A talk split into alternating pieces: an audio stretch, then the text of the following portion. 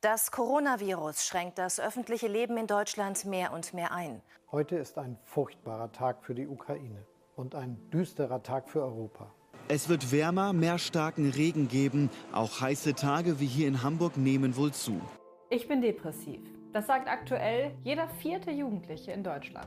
Der oberste Gerichtshof der USA hat das liberale Abtreibungsrecht gekippt.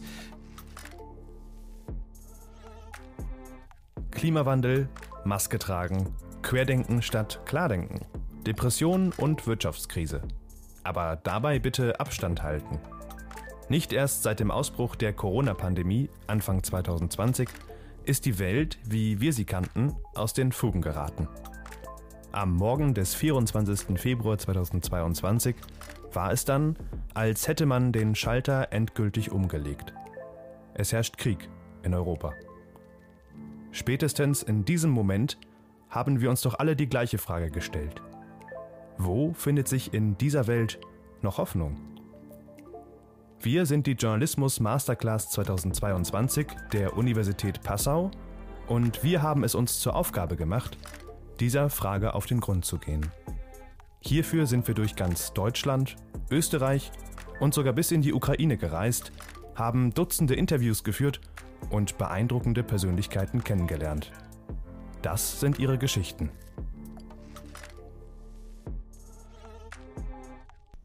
Hi, ich bin Franzi und für meinen Hoffnungsfunken habe ich mich auf den Weg nach Passau gemacht. Dort habe ich die Sozialpädagogin Julia Kolbinger getroffen. Sie arbeitet hier im Bereich Adoption. Auf meiner Suche nach einem Hoffnungsfunken habe ich mir zunächst die Frage gestellt, was ist Hoffnung für mich? Für mich bedeutet Hoffnung, dass mein Leben so verläuft, wie ich mir das vorstelle. Keine Hürden, keine Umwege. Ein Job, der Spaß macht, eine Familie gründen, glücklich sein. Als ich mir darüber Gedanken gemacht habe, kam mir aber sofort die Frage in den Sinn, was macht es mit mir, wenn mal nicht alles nach Plan läuft? So erging es Antonia. Antonia und ihr Mann Henry haben ein Kind adoptiert. Das Baby mussten sie aber nach fünf Tagen wieder abgeben. Diese schlechte Nachricht wurde Antonia und Henry damals vom Jugendamt übermittelt, die im Anschluss das Baby auch direkt abgeholt haben. Jetzt möchte ich wissen, wie ist es, im Jugendamt im Bereich Adoption zu arbeiten? Ein Job voller Verantwortung, Höhen und Tiefen. Hallo Frau Kolbinger, schön, dass Sie Zeit haben. Hallo. Wie sieht denn eigentlich Ihr Arbeitsalltag so aus? Also, äh, wenn es jetzt speziell um den Bereich Adoption geht, da sind so meine Aufgaben Überprüfung der Bewerber, äh, Gespräche mit denen führen, die Unterlagen sichten, Hausbesuche machen, mit den Leuten in Kontakt bleiben und natürlich auch die Vermittlung eines Kindes. Und da, wenn es um eine Vermittlung eines Kindes in eine Adoptivfamilie geht, dann im Vorfeld auch mit der leiblichen Mutter und leiblichen Vater sprechen und das äh, abklären, inwieweit äh, es Alternativen für die leiblichen Eltern gibt äh, zum, äh, zum Thema Adoption. Also ob sie sich auch vorstellen können zu sagen, sie geben ihr Kind in die Pflege, in Vollzeitpflege, behalten dabei ihre Rechte oder ob sie sagen, sie unternehmen, gehen in ein Mutter-Kind-Heim und das muss mit den leiblichen Eltern im Vorfeld abgeklärt werden. Mhm. Das heißt, Sie beraten die Familien auch ein mhm. bisschen in dem Zusammenhang. Mhm. Und, und äh, wichtig ist, äh, wenn dann die nötigen Unterschriften auch zu bekommen. Mhm. Ich habe mich ja in letzter Zeit sehr, sehr viel mit Adoption auseinandergesetzt und gemerkt, was für eine große Verantwortung Sie in dem Beruf eigentlich haben. Was gefällt Ihnen denn an diesem Beruf besonders? Naja, man ist sicher geprägt. Bin ja äh, seit 2007 im Jugendamt und in dem Bereich und ähm, wahrscheinlich das Helfen und Unterstützen. Wahrscheinlich hat man ein gewisses Helfersyndrom. ja. Äh, versuchen, Dinge zu, zu, zu, einer, zu was Besserem zu wenden. Äh, jetzt speziell im Bereich Adoption und auch Pflegekinderdienst äh, den Kindern versuchen, bessere Chancen im Leben zu geben bessere Startbedingungen, bessere Chancen oder ein, das Blatt auch manchmal zu wenden, was vorher nicht gut gelaufen ist, vielleicht äh, jetzt dann hoffentlich besser läuft. Es ist sehr abwechslungsreich und man kriegt sehr, sehr viel mit, was im Leben alles möglich ist. Das kann ich mir vorstellen, dass kein Tag wie der andere ist. Na, das macht spannend. Ja. Aber vielleicht können Sie mir ganz kurz den Adoptionsprozess erklären. Also ein Paar kommt zu Ihnen, das hat sich im Internet informiert, ich möchte adoptieren, kommt dann zu Ihnen und hat dieses Erstgespräch. Da muss man den Leuten dann teilweise erstmal auch so ein bisschen das nochmal, ähm, also das, was sie im Internet erfahren, das ist zum Teil richtig und zum Teil auch überhaupt nicht richtig. Ja? Da muss man versuchen, das erstmal klarzustellen. Und dann äh, erklärt man denen das, dass ein Kind zur Adoption freigegeben werden muss. Dazu braucht es die Unterschrift von der Mutter, als auch vom, wenn der Vater bekannt ist, vom leiblichen Vater. Ja, dass es eine Zeit des Wartens gibt, der Unsicherheit, dass wir keine Versprechungen machen können, dass es sehr selten passiert, dass ein Kind zur Adoption freigegeben wird bei uns. Mhm dass wir auch oft nicht wissen, was äh, in so einem Kind alles drinsteckt, weil wir nicht wissen, ähm, manchmal über die Schwangerschaft der Mütter, was da alles gelaufen ist oder nicht, nicht gelaufen ist. Dass das Kind, wenn die, wenn die leiblichen Eltern beim Notar waren und erstmal das Kind zur Adoption freigegeben wurden, wurde, dass ein Vormund bestellt wird der das Kind rechtlich vertritt. Mhm. Und nach einem Jahr kann man dann, äh, können die Adoptivbewerber einen Antrag beim Familiengericht stellen zur Adoption. Und dann wird das in der Regel beim Gericht dann beschlossen, außer es passiert sonst irgendwas. Ja.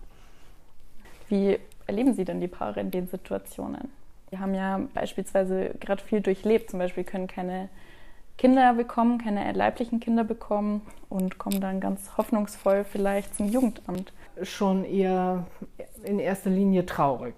Traurig darüber, dass sie keine eigenen Kinder kriegen können, dass sie jetzt vielleicht zum vierten, fünften Mal den Bereich äh, der künstlichen Befruchtung versucht haben, dass das gescheitert ist, diese Strapazen, die damit verbunden sind, diese Enttäuschung, das ertragen müssen, dass äh, vielleicht links und rechts im Freundeskreis, Verwandtenkreis alle Kinder kriegen, Geburtstage feiern und, und man immer daneben sitzt und zuschauen muss, sich über äh, das Glück der anderen mitfreuen soll oder beteiligt ist oder sowas. Also sind eh schon traurig, ja, traurig. Wobei es für uns wichtig ist, für diesen Vermittlungsprozess, dass die Leute dann ähm, eigentlich diesen Kinderwunsch abgeschlossen haben, dass diese Traurigkeit nicht mehr vorherrschend so beher oder absolut beherrschend ist. Wobei, ich glaube, ganz kann man das nicht. Ja. Zu diesem Thema Hoffnung. Unsere Aufgabe hier als Adoptionsvermittlungsstelle ist es, ähm, für das Kind die richtigen Eltern zu suchen und nicht für die Eltern äh, das richtige Kind, damit da quasi äh, die Lücke dieser Kinderlosigkeit geschlossen wird oder sowas. Das kann nicht Aufgabe der, des Kindes dann sein, was vermittelt wird, Adoptiveltern glücklich zu machen. Mhm. Das schließt gut an meine nächste Frage an. Denn die Paare, die müssen ja viele tiefgründige Gespräche und Verfahren durchlaufen, bis sie überhaupt zur Adoption anerkannt werden. Können dabei auch Hürden auftreten, die Familien durchlaufen müssen? Klappt es manchmal nicht? Also ich persönlich habe jetzt noch keine Leute abgelehnt, aber es gibt es natürlich schon auch, dass Bewerber abgelehnt werden. Müssten ja jetzt, äh, äh, die brauchen ja auch, müssen ja gewisse Unterlagen einreichen und dann ist zum Beispiel ein Gesundheitszeugnis auch wichtig. Also in dem drin steht, dass man nicht von lebensverkürzenden Krankheiten betroffen ist. Also wenn, wenn Sie sich jetzt bewerben und bei Ihnen ist jetzt eine Krankheit festgestellt worden, äh, Krebs oder Depressionen, dass das vielleicht äh, keine gute Chancen auf Heilung da sind, das könnte ein Ausschlusskriterium sein.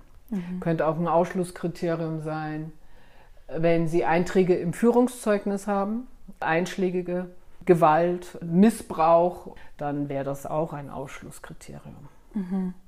Kommt aber nicht so häufig vor. Mhm. Nein, oder wenn ich, wenn, also ich würde auch kein Kind in eine Familie äh, vermitteln, zu Bewerbern vermitteln, wo ich weiß, äh, es ist Haufen Schulden, äh, das Lebensunterhalt mhm. ist nicht wirklich gesichert oder sehr schwierig. Mhm. Und also, und die, die haben eigentlich zu kämpfen, damit sie über Wasser bleiben finanziell, wäre auch mh, hm, schwierig. Ja. Dann muss man auch berücksichtigen, was die leiblichen Eltern sich wünschen. Okay. Für, für, für ihre Kinder, das wird schon auch gefragt. Die haben da Mitbestimmungsrecht. Ja, sie können ihre Wünsche mit äußern und man versucht es zu berücksichtigen. Also wenn die sagen, wir möchten nicht, dass ein Kind in ein gleichgeschlechtliches Pärchen vermittelt wird, dann würde, würde man das nicht machen. Oder man würde, wenn die sagen, andere Hautfarbe oder ja, ganz banal vielleicht, ich äh, hatte mit Lehrern immer Schwierigkeiten, ich mag nicht, dass das Kind zu Lehrern kommt oder zum Polizisten. Wenn der Polizist ist, na, mhm. dann suchen es lieber jemand anderen. Äh, so. Okay. Das sind ja die, die subjektivsten Sachen. Mhm. Wobei die leiblichen Eltern, wenn sie eigentlich bei uns hier sind, schon immer relativ weit in ihrer Entscheidung sind. Dass sie sagen, sie möchten ein Kind zur Adoption freigeben und sie möchten eigentlich, so habe ich es bis jetzt erlebt, schnell, möglichst schnell hinter sich haben. Mhm. Nicht viel an dem Thema rütteln und fragen und machen, mhm. so dass sie nicht sich vielleicht zu viel auch mit diesem Kind auseinandersetzen. In meiner Geschichte geht es ja um ein junges Paar, die ihr Adoptivkind nach fünf Tagen wieder abgeben mussten, weil sich die leibliche Mutter des Kindes umentschieden hat. Ja. Passiert sowas häufig? Ist Ihnen das schon mal untergekommen? Also dadurch, dass ich jetzt erst seit 2020 in dem Bereich Adoption bin und auch Adoption nicht im Jugendamt oder überhaupt irgendwas ist, was hier tagtäglich passiert, habe ich es noch nicht gehabt. Aber, aber meine Vorgängerin, die das jetzt sicher also 20, 30 Jahre gemacht hat, bei der war das schon auch mhm. einmal. Und das ist was, also die Adoptivbewerber müssen sich dessen bewusst sein, dass das durchaus passieren kann. Ja? Dass das einfach so auch vom Gesetz her so vorgegeben ist. Diese, diese Unsicherheit, bis dann letztendlich der Beschluss vom Familiengericht da ist, dass die Adoption durch ist mit der müssen sie leben. Man kann es im Vorfeld alles fragen, abchecken oder was weiß ich, aber man weiß nicht. Das ist das, was wir, es ist spannend, man weiß das nicht. Wenn die Hormone runterstürzen oder wieder raufgehen oder, oder der neue Traumpartner oder Partnerin da ist oder was auch immer. Gerade in der Schwangerschaft. Und so. für das Kind ist es ja. natürlich eine weitreichende Entscheidung. Ja. Ja. Also das muss sich dann irgendwann früher oder später damit auseinandersetzen, dass die leiblichen Eltern das Kind zu jemand anderem gegeben hat. Mhm. Das ist natürlich auch eine Bürde oder ein, ein Päckchen, mit dem man klarkommen muss. Man, früher oder später, ja. ja. Besser oder schlechter. Mai, wir, wir im Jugendamt haben ja immer die Schwierigkeit, wir dürfen ja nichts nach außen tragen. Und das Bild vielleicht, was dann da ist, warum, äh, mei, krass, die gibt ihr Kind weg, das ist ja Wahnsinn, das kann die nie. Und so, und was, was für eine schlechte Mutter, was für ein schlechter Vater oder sowas. Dass das nicht zutrifft, mhm. weil das eine sehr verantwortungsvolle Entscheidung ist und auch eine sehr, sehr lebenseinschneidende äh, äh Entscheidung ist, ja. Und dass man, wenn die dann eben sagen zu dem Schluss, ich, ich halte das nicht aus, also ich, ich, ich schaffe das nicht, dass ich diesen Schritt gegangen bin und dass man dafür auch Verständnis haben muss. Und auch für die Leute, die sagen, ich gebe mein Kind her aus einem, eigentlich aus einem Verantwortungsbewusstsein und nicht aus einer Lust und Laune heraus, weil es mir jetzt gerade nicht in den Kram passt und weil ich meinen Spaß im, weiter im Leben haben will und nichts verändern will oder sowas, sondern eigentlich eine sehr verantwortungsvolle Entscheidung ist. In dem Fall, wenn sich die leibliche Mutter tatsächlich umentscheidet und das dann dem Jugendamt im ersten Schritt mitteilt, wie geht es dann konkret weiter? Tja, also dadurch, dass ich das noch nicht hatte, kann ich es Ihnen jetzt so nicht pauschal beantworten, aber natürlich müsste ich dann die Adoptiv äh, würde ich die Mutter zum Gespräch hier einladen. Würde ich mit der, äh, mit, also die leibliche Mutter, würde ich fragen, wie sieht das bei Ihnen aus? Was, wie sind die Umstände? Wenn die zu mir sagt, ich habe mir jetzt umentschieden und lebe jetzt auf der Straße und äh, konsumiere weiter fröhlich meine Drogen oder meinen Alkohol oder hab äh, was weiß ich, dann würde ich sagen, Sie können das zwar wünschen, aber dann stelle ich einen Antrag bei Gericht, dass das nicht, also dass man eine andere Lösung sucht. Dann würde ich vielleicht versuchen zu sagen, wären Sie mit Vollzeitpflege einverstanden. Wenn das aber so ist, dass die eine Familie hat, äh, die sagen, wir sind alle da, wo man sich die Wohnverhältnisse anschaut, wo man mit denen redet und was weiß ich, dann muss man leider das den Adoptivbewerbern sagen, es tut uns furchtbar leid und wir wissen, in welches Loch sie jetzt stürzen, aber die Mutter hat sich umentschieden und wir, wir hätten jetzt auch ähm, Keine Gründe zu sagen, das geht bei ihr nicht. Ja. Das, was die Familie in meiner Geschichte ja durchleben musste, das kann man als wirklich einen Tiefschlag bezeichnen. Ist es auch, ja, ist es. Die Frau meinte auch, meine Protagonistin, dass es sich für sie in dem Moment so angefühlt hat, als würde das Kind an dem Tag sterben, weil es ihr einfach weggenommen wurde und weil es an dem Tag auch wieder abgeholt wurde. Wenn die Paare im Adoptionsprozess eine schlechte Erfahrung machen, wie geht das Jugendamt denn damit um? Gibt es da irgendwelche Unterstützungen? Ja, also man versucht kann, also natürlich begleitet man die weiter, aber es kann natürlich, äh, es hängt natürlich auch davon ab, wie weit die das möchten. Weil ich meine, auf der einen Seite bin ich die, oder wäre das Jugendamt, die Adoptionsvermittlungsstelle, äh, die Stelle, die das Kind vermittelt, aber gleichzeitig auch wieder wegnimmt. Man kann Gespräche anbieten, ob die das in Anspruch nehmen oder nicht, das, das hängt natürlich von dem Pärchen ab oder ob die sagen, sie gehen lieber zu einer Beratungsstelle, zum Psychologen, zum mhm. Therapeuten oder sowas. Ja. Kann man ihnen natürlich auch Möglichkeiten aufzeigen, wo sie hingehen können, wenn sie sagen, sie möchten nicht zu uns kommen, dass man dann sagt, dann geht es zur Lebensberatung hier. Mhm. Wie gehen Sie denn damit um, wenn ein Paar während dem Adoptionsprozess Schwierigkeiten durchlebt? Was raten Sie denn dann den Paaren? Pause, dass man das erstmal ruhen lässt und dass man dann weiterschaut. Ich meine, es äh, für uns also äh, ist natürlich dann schon mal äh, zu sagen, ja, wir vermitteln, würden ein Kind in eine, in eine Situation vermitteln, wo es kriselt. Das machen wir natürlich. Würden wir sicher nicht machen. Gibt es für Sie im Arbeitsalltag auch manchmal schwierige Situationen, die Sie vielleicht emotional mitnehmen? Und wie gehen Sie mit solchen Tagen um?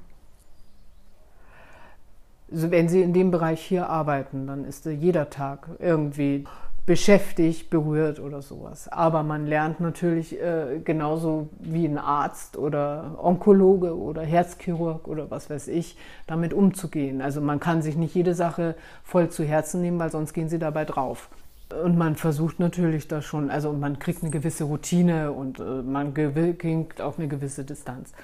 Aber es gibt natürlich immer wieder die, die Geschichten oder sowas, die einen dann doch sehr mitnehmen. Und wenn man diese Traurigkeit mitkriegt, dieser kinderlosen Paare, wie sehr die da manchmal drunter leiden, das nimmt einen schon auch mit. Also es äh, findet man, man möchte denen gerne dann helfen und sagen damit, also, aber geht nicht. Das heißt, Sie versuchen, sobald Sie aus der Haustür hier in der Arbeit rausgehen, das hinter sich zu lassen, funktioniert aber nicht immer. Funktioniert nicht immer. Ja. Wir, wir sprechen viel im Team. Ja, und dann manchmal äh, schätzt man eine Situation auch wirklich falsch ein. Also, oder kriegt man dann Informationen, wo man denkt, kann nicht wahr sein. Man stürzt aus allen Wolken, weil man das so nicht eingeschätzt hätte. Überhaupt nicht. Was wäre das für Situation? Ja, wenn eine Mutter sagt, sie möchte das Kind selber äh, behalten und macht einen super tollen Eindruck und kriegt wahnsinnig viel Unterstützung und wahnsinnig viel Hilfe und nimmt das alles wahnsinnig gut an und geht dann von einer Stunde auf die andere, lässt das Kind zurück und äh, schreibt einen Brief und sagt auf Wiedersehen. Und sie nicht die Welt mehr verstehen, weil, weil sie völlig anderes Bild dazu gehabt haben und auch von anderen Stellen und von außen bestätigt worden ist, dass diese Mutter das wunderbar macht und, und, und toll. Und, äh, und dann, also von einer Stunde auf die andere, das Kind zurücklässt. Mhm. was kann man dann auch nicht in der Arbeit lassen. Solche Situationen, die nimmt, nimmt einen natürlich mit. Das ja. ja menschlich. Ja. Und das Kind wird vielleicht irgendwann mal fragen. Und vielleicht sind wir dann noch da, wenn das mhm. Kind mal fragt und so. Also das und dann, ich meine, es ist gut für das Kind dann, wenn man, weil man das dann noch weiß, hoffentlich. Es ist, ist eine harte Nummer. Haben Sie also auch Kontakt zu den Kindern? Also wenn die Adoption durch ist, wenn der Beschluss beim Familiengericht gemacht worden ist, hängt es von, diesen, von den Adoptiveltern ab, inwieweit die Kontakt zu uns halten. Wir versuchen aber schon auch Kontakt zu halten mit den Adoptiveltern. Wir machen, haben jetzt am Samstag eine Fortbildung, wo es um Thema Biografiearbeit geht. Wir machen Familienfest. Wir sind, versuchen telefonisch ans, äh, ja, als Ansprechpartner da zu sein. Welchen Rat haben Sie denn für Menschen oder für Paare, die sich jetzt mit der Geschichte vielleicht beschäftigen und sich auch Adoption vorstellen könnten? Wie soll man an, die, an das Thema Adoption am besten rangehen? Ja, vielleicht wirklich, also viele Hoffnungen vielleicht, ich weiß es nicht, kann man das sagen, Hoffnungen begraben. Dieses, ähm, Mei, es gibt so viele arme Kinder und ich kann ihnen so viel bieten. Und ich kann ihnen so viel geben. Und wir haben so ein schönes Zuhause und ich habe Zeit und ich habe Geld und ich habe Einfühlungsvermögen und ich habe Erfahrung und so. Und dass das manchmal auch sehr, dass man da sehr hoch, also die, die Fallhöhe sehr hoch sein kann. Wenn man mit einem ganz hohen Engagement da reingeht, dass es dann oft sehr frustrierend oder ernüchternd sein kann. Mhm. Was gibt Ihnen im Leben Hoffnung? Was gibt mir Hoffnung? habe ich mir noch nie Gedanken drüber gemacht. Ich weiß nur, wenn keine Hoffnung da ist, dass das ein schreckliches Gefühl ist. Ich glaube, das ist das Wichtigste, was man haben muss im Leben. Ich glaube, was gibt mir Kraft und darüber Hoffnung zu entwickeln, vielleicht so rum. Ja, Kraft gibt mir mein Team, meine Freunde, meine Familie, schönes Wetter, draußen die Natur, schöne Sachen, also für mich schöne Sachen unternehmen, ja, das gibt mir Kraft und darüber, dass man dann Hoffnung entwickelt für, dass man gesund bleibt, dass man doch weiterhin, also jetzt gerade in der aktuellen Situation, dieses gute Leben, was wir hatten, hoffentlich weiterführen kann. Dass, dass einem die Liebsten oder Angehörigen, die man hat, dass die gesund bleiben. Ja. Darüber entwickelt man Hoffnung, aber dazu braucht man Kraft. Und wenn sie keine Kraft haben, dann ist es auch mit der Hoffnung schwierig.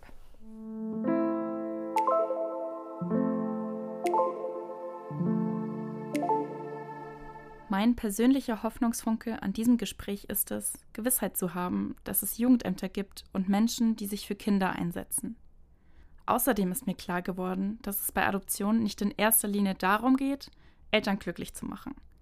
Es geht darum, die passende Familie für ein Kind zu finden. Es ist eine sehr schwere und lebensverändernde Entscheidung, die getroffen wird. Ich hoffe, dass den Eltern, die diese schwere Entscheidung treffen mussten, verständnisvoll begegnet wird.